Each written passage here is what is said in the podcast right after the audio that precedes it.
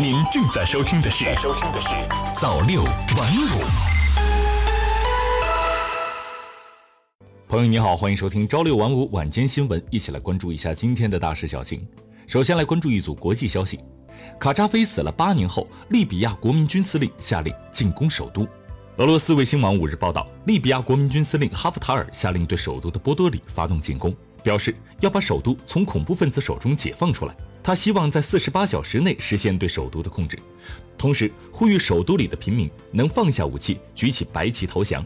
据报道，联合国秘书长古特雷斯目前正在波多里斡旋该国的政治危机，他呼吁冲突各方停止让危机升级的做法，并指出该国的政治危机不能靠军事办法来解决。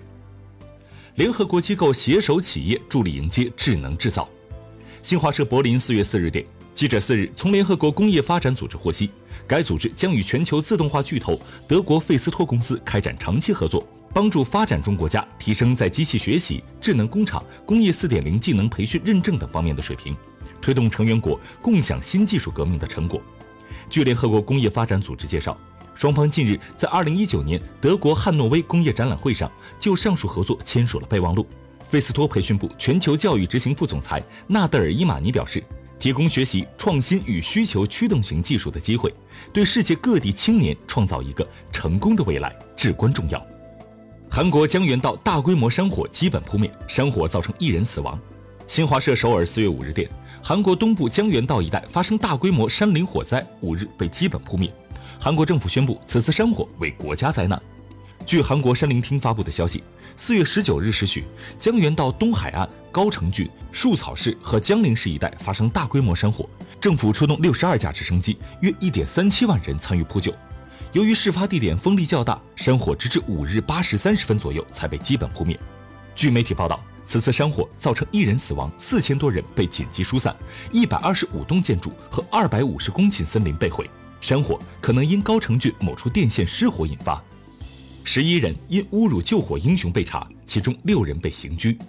四日晚，侮辱木里救火英雄的安徽男子王某涉嫌寻衅滋事罪被江苏警方刑拘。目前，王某已是第六个侮辱救火英雄被刑拘的人员，此前五人为辽宁张某、广西钟某、安徽陈某、贵州尹某、陕西孙某，另有五人被行政拘留。国家应急管理部官微曾怒斥人渣。